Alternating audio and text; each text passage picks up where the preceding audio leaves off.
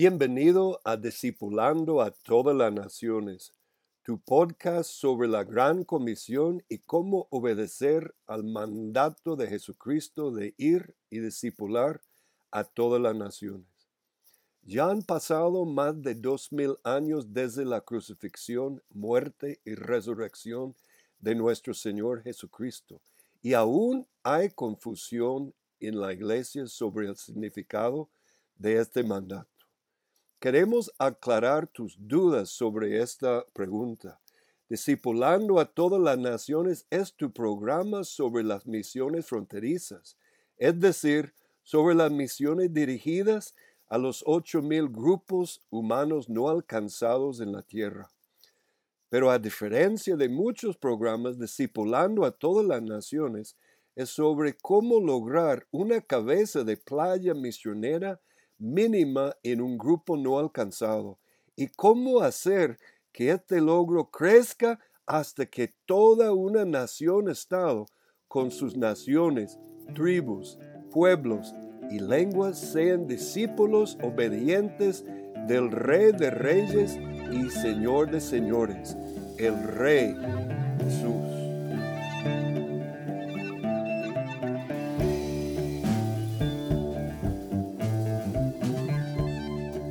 Bienvenido a Discipulando a todas las naciones, tu programa sobre las misiones fronterizas y la gran comisión del Rey Jesús. En esta ocasión seguimos con nuestra serie de mensajes sobre el Islam político con el tema El Islam en Europa y Estados Unidos, dado por este servidor Randy Sperger. retomando lo que él dijo, Aquí arriba usted puede decir, puede leer, te encargo con cinco cosas que Allah me ha encargado. Reunirse, escuchar, obedecer, inmigrar y hacer jihad por causa de Allah.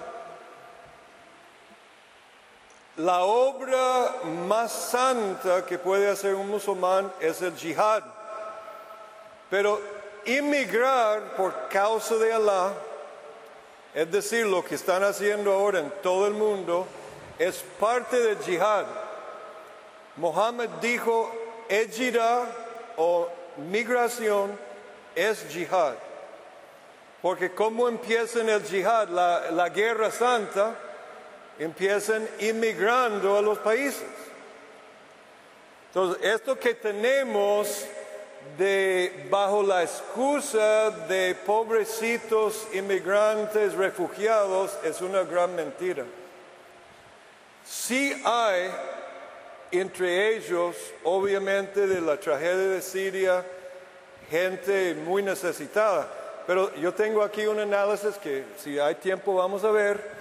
73% de los inmigrantes son hombres fuertes, sanos, de 18 años a 34 años. Jóvenes, fuertes. ¿Por qué? Porque el mismo Abu Bakr al-Baghdadi, el califa, entre comillas, dice, advirtió a Europa y advirtió a Obama, yo voy a mandar un diluvio de 500 mil refugiados sobre Europa. Y entre ellos van a haber miles de mujahirin, o sea, guerreros santos. Entonces, los políticos de Europa, Merkel es un idiota y, y nos están engañando bajo la excusa de ayudar. Pero qué curioso que no van en ningún país donde está hablando Trump, va ni un solo refugiado, excepto en Jordania. Y Turquía, que no es eh, árabe, Jordania es el único. Los demás van a países cristianos, porque los árabes no los reciben. Muy interesante esto. Pero solo un, un trozo de algo positivo, muy positivo que quiero decirles Normalmente tengo control desde el púlpito, esto tengo que ir, ok, aquí. un viento en la casa de Alá. La casa de Alá, o sea, el Islam, o dar al Islam, la casa del Islam, tiene muchas casas. Cuando usted habla contra el Islam en Estados Unidos, ahora la izquierda dice, racista, racista, racista. Esa es la cosa más estúpida que jamás se puede decir, porque el Islam no es una raza. Hay más de cuatro mil etnias musulmanes. Yo tengo la base de datos de todos los pueblos étnicos del Islam. Islam no tiene que ver con raza, es una religión. Estoy esperando que me hablen, me digan racista, porque tengo la respuesta. Eso no tiene que ver con raza. Y yo amo todas las razas. El problema es sobre el Islam. Pero hay un viento corriendo del Espíritu Santo sobre el Islam. En los últimos 25 años, más musulmanes se han convertido a Cristo que todo desde Mohammed y el inicio del Islam en 622 hasta hace 25 años movimientos donde en algunos casos miles están convirtiendo al Señor. El país más bravo en el mundo, dicen, ¿no? Por la política, Irán es el país donde hay más conversiones a Cristo en el mundo. Entonces, hay un libro, recomiendo, si usted lee inglés, desgraciadamente sería una buena obra traducir este libro porque esto nos debe animar, ¿verdad? Un viento en la casa de Islam. Ese es el libro escrito por un bautista del sur. Solo inglés, que yo sepa, no, no lo he encontrado en, español. Eso, él, él traduce. Ok, este. Jesús dijo algo sobre edificar sobre la arena. Si usted edifica una casa sobre la arena y viene un diluvio, ¿qué va a pasar? El problema en Europa, el problema en América Latina, el problema en Gringolandia no es el Islam. El problema es una sociedad de la religión humanista que llamamos secular, que no es nada secular, en realidad es la religión del humanismo, está echando a perder nuestros países, y Costa Rica incluido. Estados Unidos, la religión oficial es humanismo. El cristianismo es marginado. Europa más marginado. El problema en Europa no, no es la invasión islámica, el problema es Europa, como dijo un filósofo cristiano, es una sociedad de flor cortada. ¿Qué pasa cuando usted corta una flor de su raíz y lo deja un ratito? ¿Cuánto tiempo dura esta flor en el sol para marchitarse? Europa es una, una civilización de flor cortada, porque han negado su raíz. ¿Qué es su raíz? ¿Qué pasa a este pastor si su alma se va de su cuerpo? ¿Qué pasaría con su cuerpo? Muere. Occidente es una civilización sin alma. Dice Vishal Mangowadi, un filósofo discípulo de Francis Schaeffer, uno de los más grandes filósofos eh, evangélicos de los últimos 100 años, evangelista, americano, pero vivió toda la vida en Suiza. Este, Vishal dice, Occidente es una civilización sin alma. ¿Qué es el alma de nuestra civilización de América Latina, Estados Unidos, Canadá y Europa? la Biblia, el Evangelio, Jesucristo. Esto construyó la civilización de Europa, Estados Unidos y América Latina. En América Latina el modelo católico, pero todavía la raíz obviamente es la Biblia y Cristo. Una teología que no estamos de acuerdo.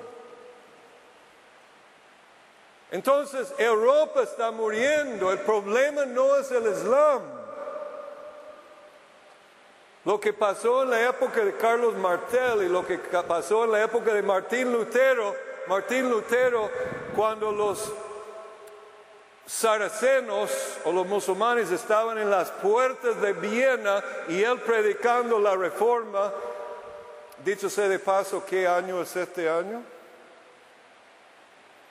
¿Alguien sabe qué es este año? ¿Qué importancia es este año para la iglesia cristiana, evangélica? Wow. Venimos hablando de este problema de la iglesia evangélica de Costa Rica. Estamos celebrando este año 500 años de la reforma. Muy importante, en Alemania están haciendo celebraciones muy grandes, eventos muy grandes, aún con su fe tan flaco. Reconocen, Lutero y la reforma protestante cambió el planeta. Nos dio, bueno, yo podría dar una charla de cuatro horas sobre lo que nos dio la reforma, hablando de la civilización. Pero la raíz ha sido cortado y la religión gobernante es el humanismo.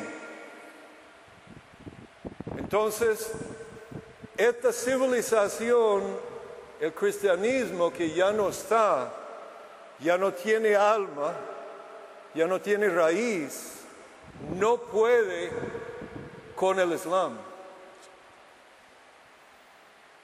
América Latina, aunque para mí somos un poco jorobados, un poco asmáticos, pero todavía estamos, hay más alma, tenemos la fuerza que podríamos ir a ayudar a Europa, porque tenemos una fe real todavía aquí en América Latina, gracias a la iglesia evangélica, pero es preocupante hablaba con Adolfo viniendo, me preocupa que yo no oigo nada en Costa Rica sobre 500 años de la reforma, no oigo nada. Para mí debe haber eventos de pastores continuamente aprovechando y celebrando las implicaciones de la reforma. Entonces, cuando Estados Unidos tiene un presidente musulmán por ocho años, Europa, en Londres, tiene un musulmán de alcalde. Y me dice un misionero, mi discípulo, dice, pero hermano de ahí, tienen eh, el mismo derecho que nosotros, claro. Pero ya el cristianismo no tiene voz en Europa. ¿Quién tiene la culpa? Nosotros, la iglesia. Entonces, eso es lo que está pasando. Hay un diluvio, una inundación de madianitas. Recuerda que cuando los madianitas invadieron en el tiempo de Gedeón, decían que subían como langostas sobre la tierra. Miles, miles con sus camellos. Cuando yo vi esta invasión de musulmanes en los últimos años de Europa, dije, eso es lo que está pasando. Dios está enviando el juicio sobre Europa igual que mandó el juicio en el tiempo de Gedeón. ¿Qué hicieron en el tiempo de Gedeón? Abandonaron la verdad. ¿Qué hizo Dios? Bueno, dice la palabra en jueces, los vendió, los entregó a los madianitas. Y claro, hoy día los descendientes de los madianitas y los ismaelitas, ¿quiénes son? Entonces, tenemos una inundación de madianitas, solo digo en, forma simbólico.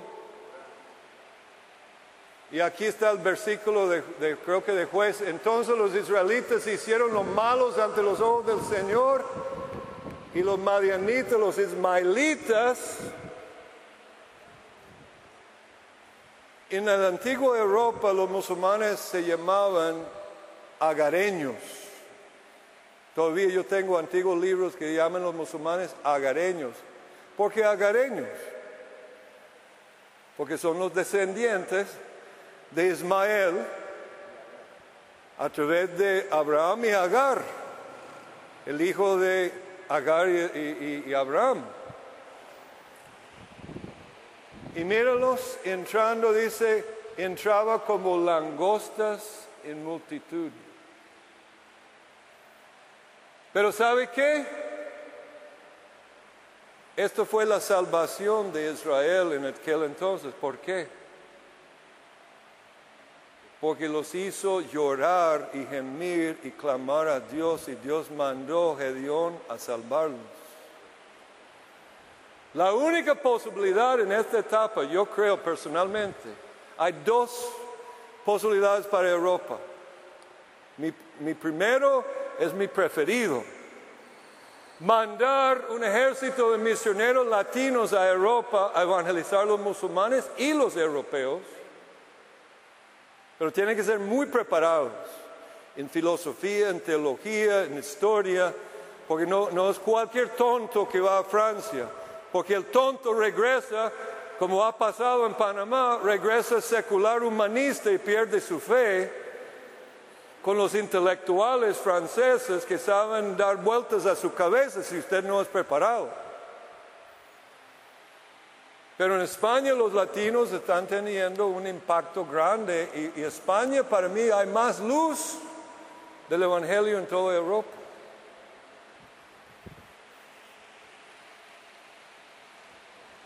Y la otra opción es que esta invasión va a producir una situación que Europa va a ser forzado a gemir y entrar en clamor a Dios y volverse a su Dios.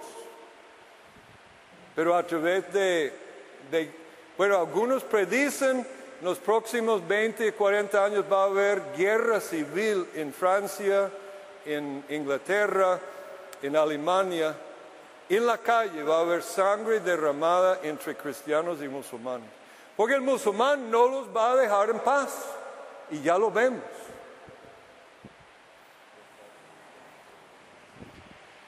Y algunos me van a decir, si predico esto en una universidad en mi país, racista, racista, échalo de aquí, de esta universidad. Lo que yo acabo de decir ya me hubieran echado.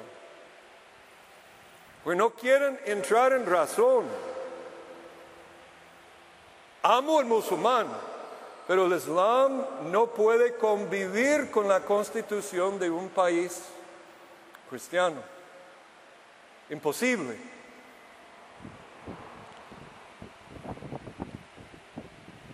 ¿Qué pasa si entra un diluvio aquí de aguas y usted no tiene chaleco? Europa no tiene chaleco. No tiene salvavidas. ¿Quién es salvavidas? Jesús es totalmente secularizado.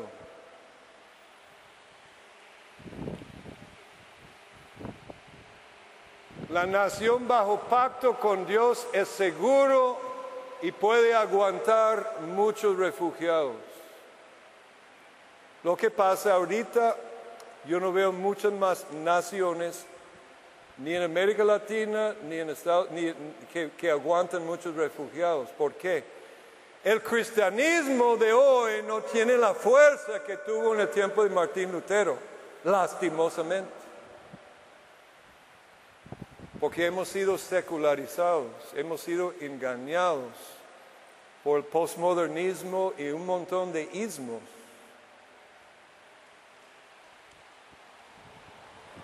Levítico 26, 14, la ley de Dios.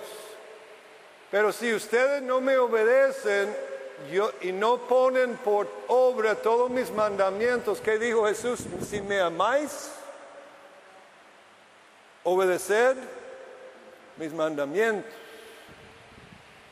Si desprecian mis estatutos, su alma aborrece, eso es Europa, y muchos de Estados Unidos y algunos de América Latina aborrecen la palabra de Dios, aborrecen nuestros políticos, aborrecen la ley de Dios. ¿Qué va a pasar? Aborrecen mis ordenanzas para no poner por obra todos mis mandamientos, quebrantando así mi pacto. Yo por mi parte les haré esto. Primera parte de los juicios, oiga lo que dice, pondré sobre ustedes que Pregúntase de dónde viene ese terror que estamos viviendo. Pero yo no oigo ningún pastor ni llamados profetas hablando de esto. Yo no tengo que ser profeta, simplemente estoy citando lo que el profeta habló. Ah, hermano Randy, pero eso es el Antiguo Testamento. No, Señor. Pablo lo aplica y aplica la ley de Dios en 1 Timoteo capítulo 1, pero no vamos a gastar demasiado tiempo en esto, porque podríamos hacer otro día solo hablando de la ley y cultura.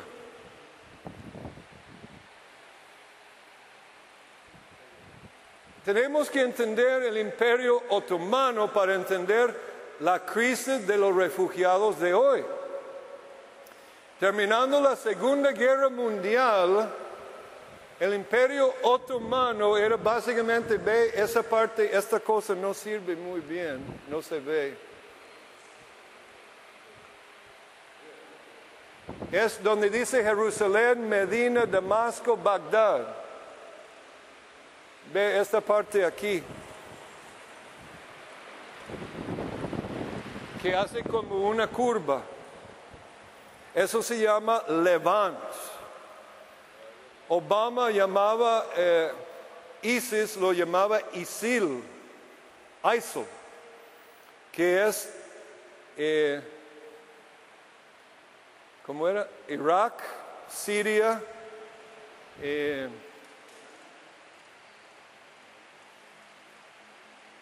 Irak, Siria, Líbano, Israel. El Levant entonces, el imperio otomano dominaba eso terminando la Primera Guerra Mundial. Cuando los aliados ganaron, dividieron esto en los países Siria, Irak, Jordania, Israel y Líbano, cinco países. Son los países del Levante. Ahí como lo escribí ahí, Levant. Pero hay un problema. Escúcheme muy bien, porque esa es la raíz que usted no va a escuchar en CNN, en Fox, en ningún lado. porque estoy explicando el trasfondo histórico del diluvio de refugiados que Europa no va a aguantar. Porque el cristianismo es una flor cortada. Su civilización es una civilización sin alma. Abandonaron la Biblia y Jesucristo. Está muerta.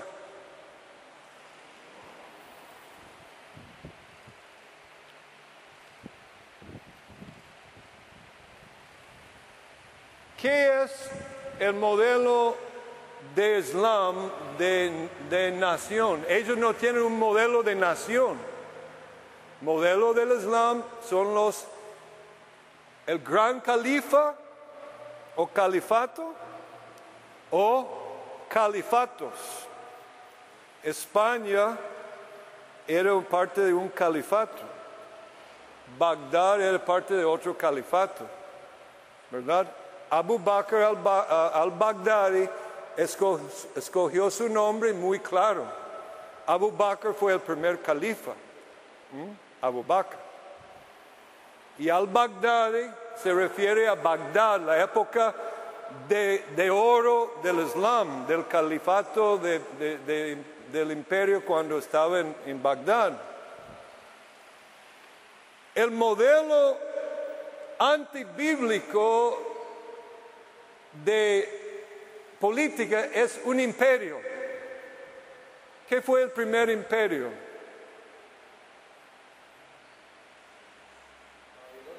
Babilonia. ¿Qué hizo Dios con Babilonia? Lo confundió, lo esparció. ¿Qué es el modelo del Islam de nación? No tiene modelo de nación. El modelo es califato, imperio.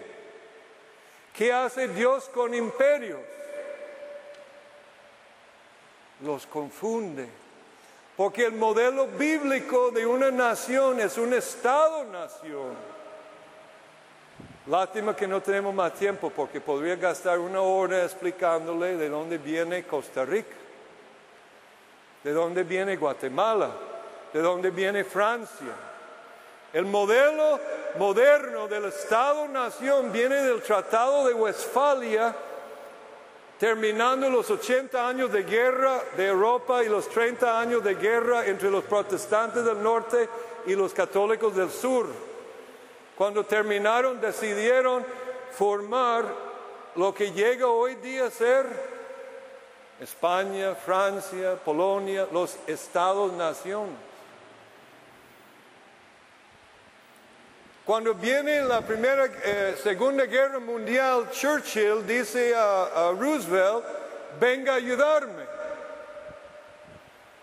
Y Roosevelt, ¿sabe lo que dijo a, Churchill?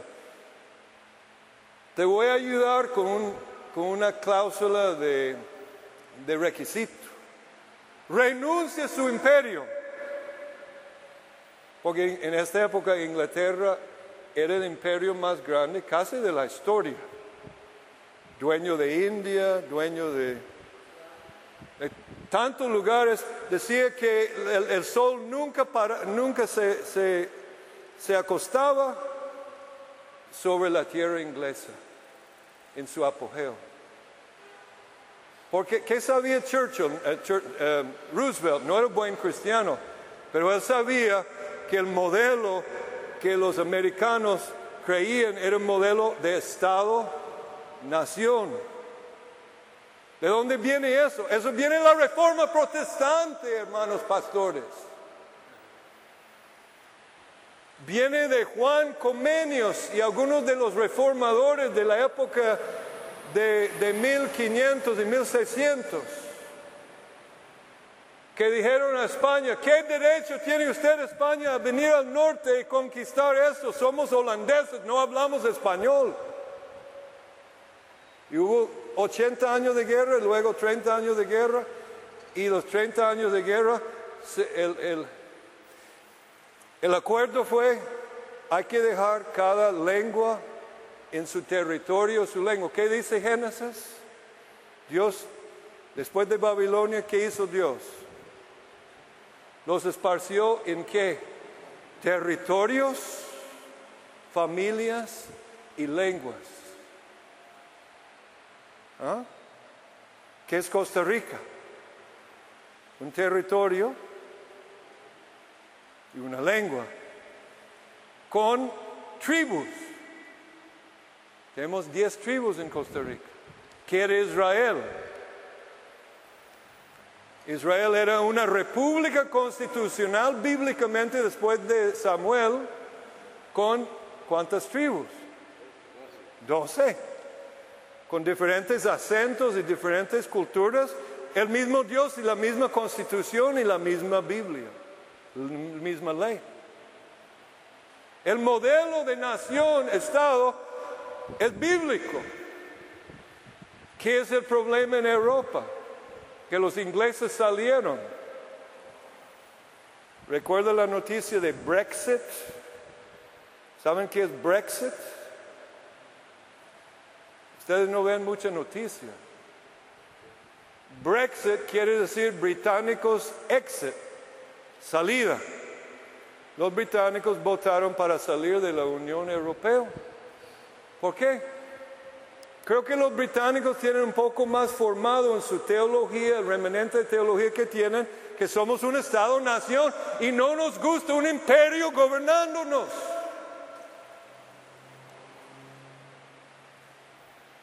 La Unión Europea es, un reino falso.